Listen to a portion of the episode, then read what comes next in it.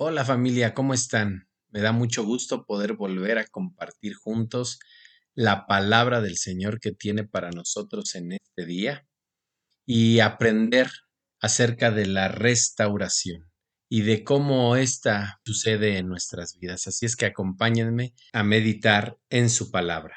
En el último capítulo del libro del profeta Jeremías 52, versículos del 24 al 34 y vamos a aprender acerca de la señal de la restauración. Dice, el comandante de la guardia apresó también a Seraías, sumo sacerdote, a Sofonías, sacerdote que le seguía en dignidad, y a los tres guardianes del umbral del templo. De la gente de la ciudad apresó al oficial que mandaba las tropas, a siete hombres del servicio personal del rey que se encontraron en la ciudad, al funcionario militar que reclutaba hombres para el ejército y a sesenta ciudadanos notables que estaban en la ciudad. El rey de Babilonia los hirió y los mató en Ribla, en tierra de Hamat. Así fue deportada Judá de su tierra. El número de personas desterradas por Nabucodonosor fue el siguiente. En el año séptimo de su reinado, desterró a tres mil veintitrés personas de Judá. En el año 18 desterró a 832 de Jerusalén. En el año 23, Nebuzaradán desterró a 745 de Judá, lo que dio un total de 4.600 personas desterradas. El día 25 del mes 12 del año 37 del destierro de Joaquín, rey de Judá, comenzó a reinar en Babilonia el rey Evil Merodac el cual se mostró bondadoso con Joaquín y lo sacó de la cárcel. Lo trató bien y le dio preferencia sobre los otros reyes que estaban con él en Babilonia. De esta manera, Joaquín pudo quitarse la ropa que usaba en prisión y comer con el rey por el resto de su vida. Además, durante toda su vida y hasta que murió, Joaquín recibió una pensión diaria de parte del rey de Babilonia.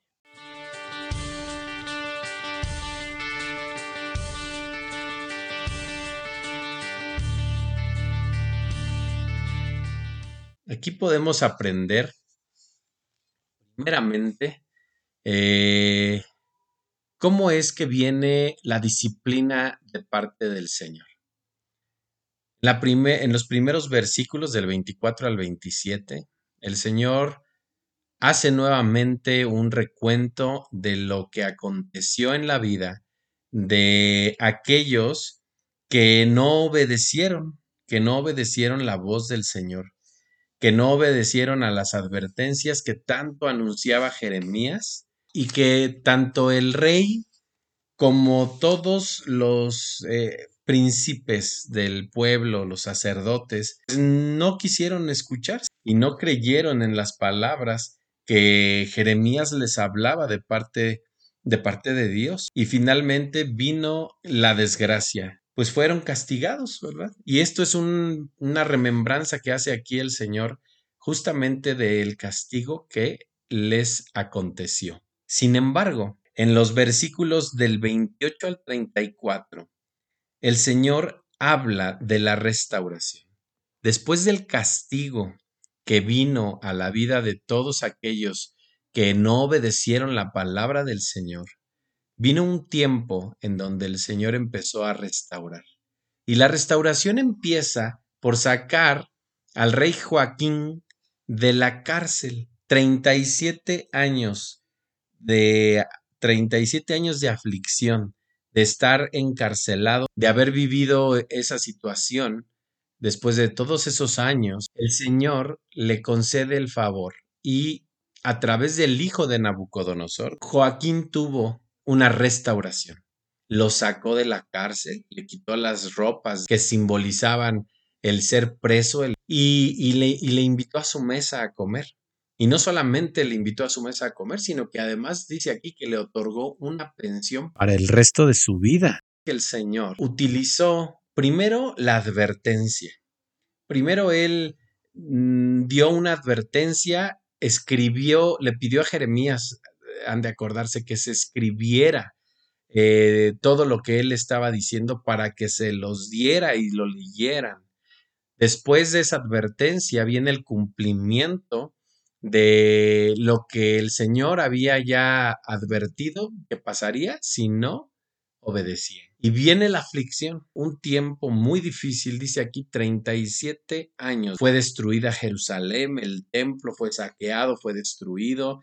Después de ese tiempo de cumplimiento, vino el tiempo de la restauración. Y esta restauración, el Señor la inicia para recordarnos que aunque a veces pueda haber aflicción y, y situaciones en nuestra vida que nos han acontecido por por no haber seguido la palabra que el Señor nos dice, va a venir un tiempo de restauración. Hay tres cosas importantes que, que en este último capítulo yo puedo eh, hablarte. Una, que seamos siempre obedientes. El Señor nos ha dado su palabra a través de la Biblia y ahí está establecido todo lo que el Señor está esperando de nosotros y todo lo que nosotros debemos de hacer. Lo segundo es que si nosotros hacemos eso, ciertamente no nos expondremos a las consecuencias de la desobediencia o del pecado. Y por último, el Señor nos habla acerca de la restauración. Si alguna vez caemos en la desobediencia, el Señor nos va a dar un tiempo de disciplina y un tiempo después de esa disciplina de restauración. No hay persona que el Señor no pueda salvar, que no pueda rescatar. ¿Cuándo? Él se arrepienta y decida caminar en los pasos que el Señor nos ha enseñado en la palabra. Así es que yo te invito a que nos mantengamos firmes en esa palabra y que podamos eh, en estos tiempos que han sido difíciles ciertamente, estar cada día más conectados con el Señor. Nos escuchamos en la siguiente cápsula. Que el Señor les bendiga y hasta la próxima.